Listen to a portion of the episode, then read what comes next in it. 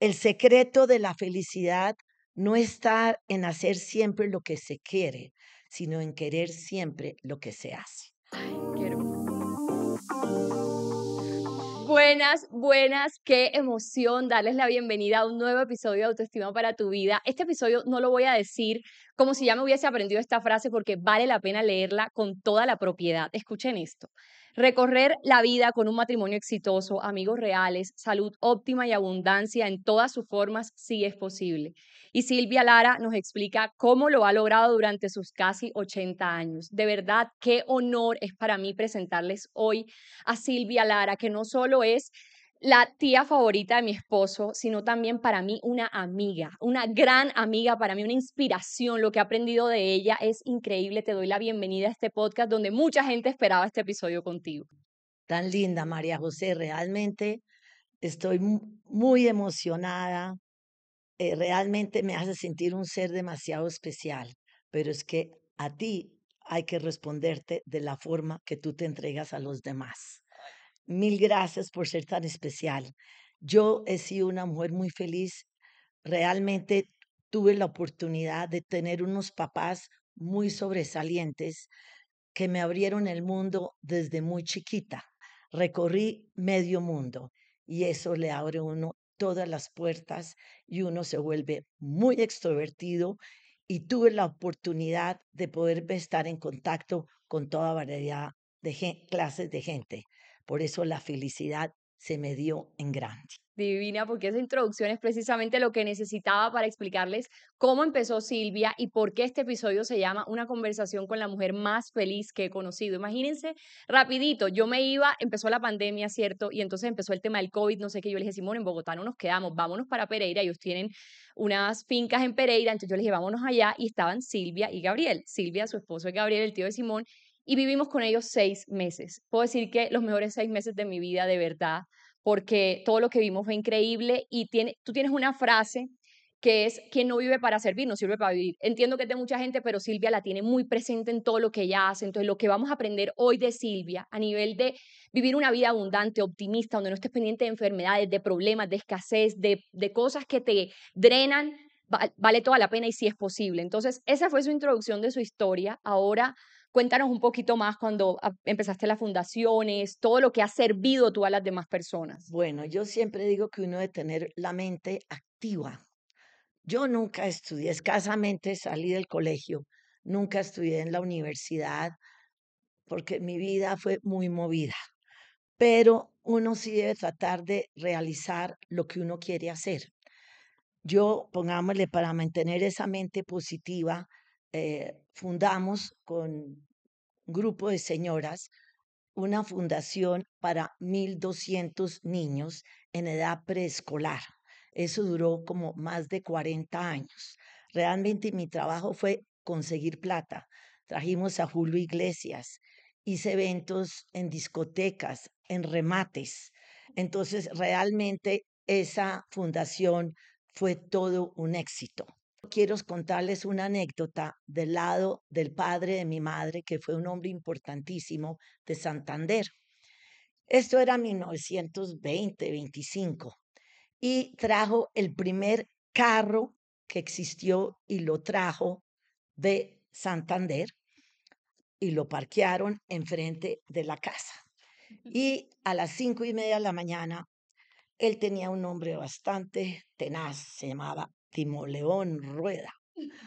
Y le dicen, don Timoleón, lo que usted trajo, esa cosa que usted trajo, no está. Pero ¿cómo así que no está? Eso no se puede robar. Cuando que ve, el carro estaba, estaba totalmente forrado en pasto cortado. Es que don Timoleón, las vacas para andar tienen que comer. Este, este animal que usted trajo, si no come, no anda. Entonces, para que vea el mundo cómo ha cambiado. Wow. Eh, uno, como digo yo, eh, en los últimos años, yo dije, no, yo tengo que seguir haciendo cosas. Entonces, he corrido dos veces la media maratón de Miami, que son 21 kilómetros. Uno lo debe hacer en máximo cuatro horas. Si no lo hizo, lo descalifican, pero no es grave porque nadie se da cuenta. Ya dejan que el tráfico anda y ya uno no puede correr, ya no puede uno andar. Pero el año antepasado, pues sí me emocioné mucho, porque éramos alrededor de 15 mil corredores. Y cuando yo corrí con mi nuera, una de mis nueras, Ilona Vega, y de repente me llama mi hijo, mamá, te ganaste el primer puesto, pero el primer puesto de qué? Pues dentro de los 14 mil había los que corríamos mayores de 75 años y he sido la más veloz de los mayores de 75 años. No sé cuántos correrían, si eran 1500, 2000, eso sí no supe, pero sí supe que fui la primera. Te felicito. Entonces yo siempre digo, el secreto de la felicidad no está en hacer siempre lo que se quiere, sino en querer siempre lo que se hace. Ay, qué hermosa, qué inspiradora. Y entonces por eso que dijiste toda esta historia, cómo tú has construido esta mentalidad tan optimista a lo largo de los años. ¿Cómo haces hoy para que uno te vea? Quiero decirles algo, Silvia todo lo celebra. Estábamos en esa pandemia donde el mundo estaba en caos y tuve la fortuna de vivir esa pandemia con Silvia y todo lo celebraba. De un momento a otro había que llevar un padre a la finca, ella logró el padre en la finca, por todo era una celebración. Ahorita nos estábamos riendo de esa porque ella me decía, ¿por qué llevé un padre? Yo le dije, yo no sé por qué lo llevaste, pero tú siempre siempre logras todo. Todo lo celebra, lo más chiquito. Entonces, ¿cómo has construido esa mentalidad a lo largo de los años?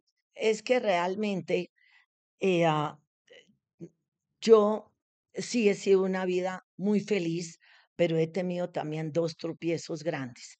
En mi familia hubo cuatro secuestros y eso golpeó mucho el corazón.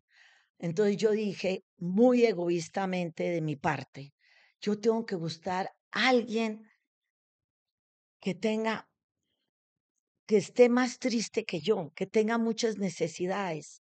Y en este país es fácil encontrarlo. Los niños son muy tristes. Y me puse a trabajar con los niños. Y ustedes no saben esa felicidad que los niños le entregan a uno es lo que realmente le hace uno muy feliz, porque el hacer feliz a los demás lo hacen a uno realizar como debe estar uno realizado en la vida. Yo creo que siempre uno, en todos los momentos de la vida, uno tiene que ser positivo. También tuve una tragedia. Eh, mi marido eh, entró en coma. Y pues eso es una anécdota distinta, pero para ver el positivismo que uno tiene que tener, lo iban a desconectar y no lo dejé desconectar. ¿Por qué? Tiene un gran defecto, es que es muy racista. Y de los 12 médicos, 10 eran negros. Y vi que una negrita con un cariño le dio un beso en la frente y él estaba paralizado, con tubos, viviendo artificialmente, pero vi que movió la pupila. Le dije, me paré enseguida y le dije al médico, el neurólogo, que afortunadamente era blanco, y le dije, mire doctor, no lo desconecte, yo sé que en el fondo de ese corazón, créame, él no está totalmente inválido del todo de la cabeza. Él, algo me dice que tiene un pensamiento, no lo desconecte. Y así fue. Y luego, ¿de dónde viene el positivismo? Él se enferma y me fui con mis hijos para Estados Unidos, le dio cáncer y el médico le dijo, ya después de haber salido, estaba totalmente con muchos tubos, pero podía caminar y andar. Le dijo, usted viene 15 días más tarde, usted se muere. Entonces mi marido contesta, doctor, esta noche podremos salir al restaurante a tomar champaña. Dijo, háganlo. Le puse una sudadera porque eso tiene que ser el positivismo entre los hijos, el marido y uno. Y realmente uno en la vida debe ser a los lados más oscuros, buscarle lo mejor, lo encuentra y celebrarlo de la mejor manera. Wow. Entonces tú lo sacaste con todos los tubos al restaurante a tomar champaña. Y así fue. Y sí que no supo bueno la champaña. porque hay que siempre celebrar todo lo lindo que lo rodea a uno, por más difíciles en momentos que uno esté. Así es. Bueno, entonces esa mente que todos los días tú empujas, como es lo que yo digo y dicen otros, otros mentores míos, ¿Cómo haces? Porque tú, por ejemplo, estás, ahora estás haciendo clases de baile y, y, haces muchas cosas que requieren mucha fuerza de voluntad. Trotas todos los días, te ejercitas. Y si están viendo en Spotify el video, Silvia tiene un, Silvia es la más juiciosa. Imprimió toda nuestra conversación, lo más divino del mundo, de verdad. Eso me, me parece hermoso. Eso demuestra tu organización, cómo te dedicas a las cosas. Entonces, dime, ¿cómo haces con esa fuerza de voluntad? Pues mire, como digo yo, no quiero repetir, pero sí hay que tener la mente echada para adelante. Los años no pasan en vano y uno tiene que luchar en todo. Yo, eh, ah, como digo, hay que tener la mente inquieta. Eh, ah, yo siempre he dicho que lo mejor en los viajes, no estoy repitiendo, ¿no es No, cierto? no, Bueno, no. en los viajes, cuando uno viaja, ¿por qué uno es feliz? Porque uno siempre está buscando qué va a pasar al día siguiente, qué voy a encontrar. Como dirían los gringos, I'm always looking forward the next day. Y mientras que uno tenga esa mentalidad de buscar la ilusión del día siguiente, cada día el día va a ser mejor. Y tenemos que realizar los sueños, así sean pequeños, pero realizarlos. Divino. Eso de los viajes me encantó porque es una, una metáfora importante porque uno sí para el viaje se emociona, pero no para el siguiente día de la vida, porque lo lo ve rutinario, ¿cierto? Entonces, hay algo importante, hoy todo el mundo, para mí la mayoría de la gente es hipocondríaca. Todo el mundo se queja de la enfermedad todo el día, me duele esto, me va a dar lo otro, Dios, Dios. Bueno, que no lo juzgo, pero digamos que aburrido vivir así. Y yo te conozco a ti y con tus casi 80 años, tú nunca te has quejado de ningún dolor, nunca te duele nada, siempre tienes la salud, mejor dicho, ¿cuál es ese secreto? ¿Por qué crees que tienes esa salud tan óptima? Porque yo creo que soy una persona positiva y trato de buscar en la gente, por mi manera de ser, como digo yo, por qué soy tan sociable, porque me educaron a estar con gente. Y qué cosa más rica de siempre buscar lo positivo, nunca lo malo, lo positivo. Una vez, eh, recogiendo fondos de la fundación, me encontré con un señor y organizamos todo un curso de eventos para recoger fondos, pero uno de los temas eran 15 personas y decía, mírele los ojos a cada señora que está presente, que no eran amigas mías, y analicé, pues pensando en el positivismo de cada ser humano, miré a los ojos y con 15, de las 15, adiviné con 14. Nunca ofendí a nadie. Traté de decir de la manera más dulce cómo era cada persona y no fallé. Siempre todo el mundo tiene algo bueno y cuando yo hago algo, lo hago con ganas, con ganas de que me salga bien y si me rodea la gente, que la gente esté muy agradada y se sienta feliz con lo que yo lo hago. Hago resaltar la personalidad de la otra persona.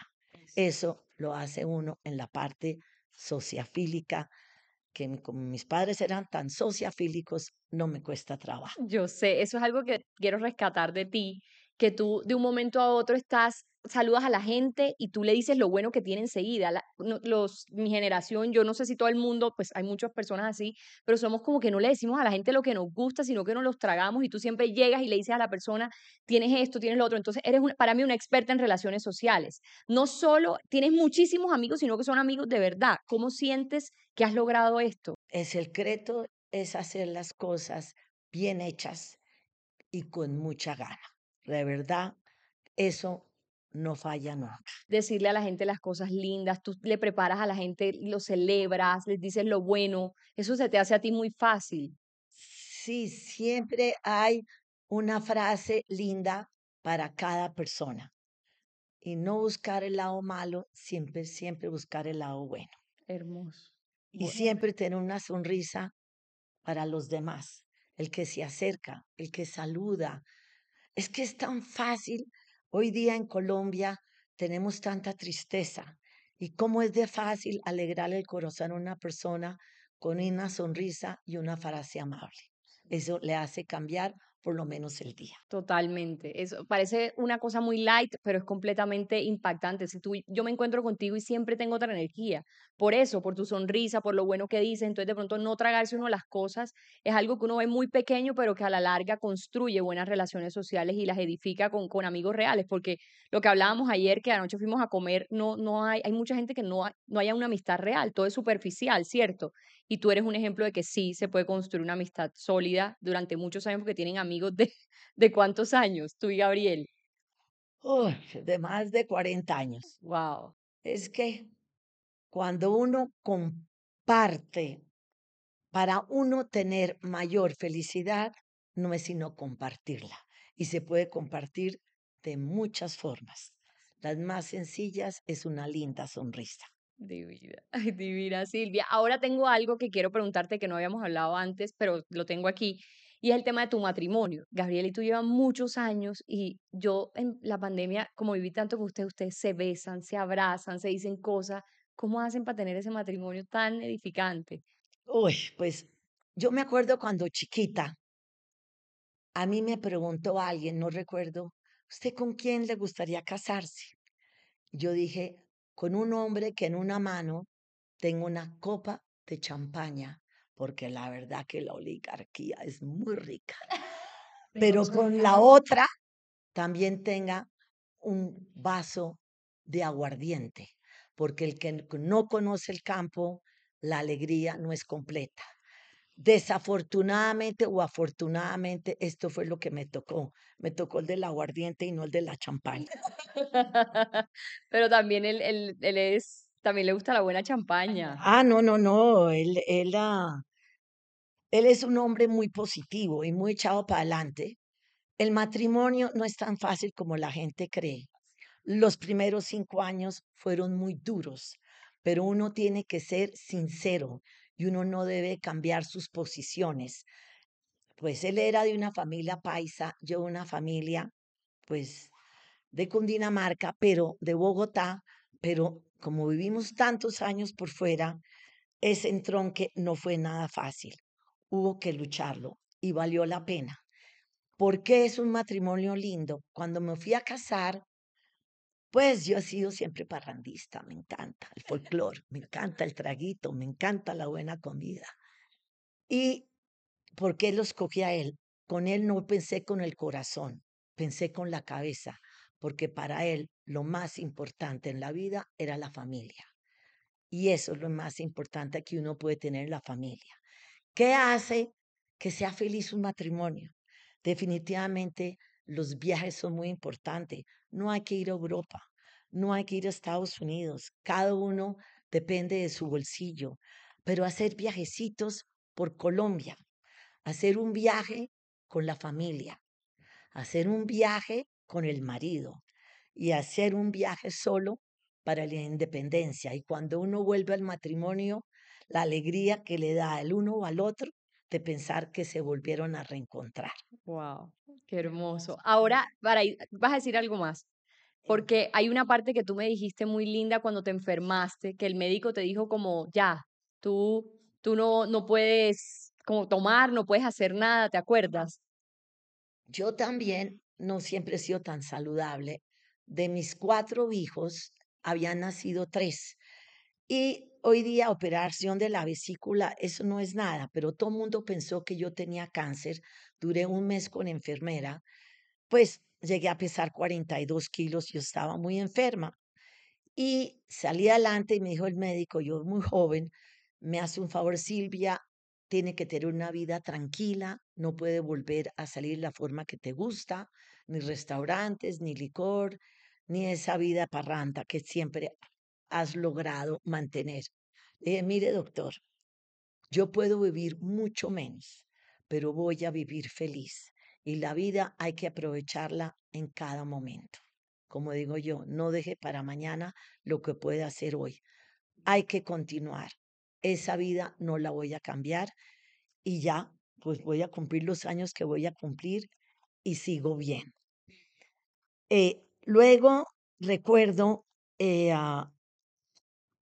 cuando mi marido ha tenido es una vida sub baja, ha estado muerto muchas veces, pero la última y la más reciente, por una equivocación de un médico en Estados Unidos, quedó en silla de ruedas y me dijeron que no iba a volver a caminar.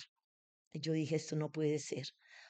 Uno, para dar felicidad, la tiene que sentir.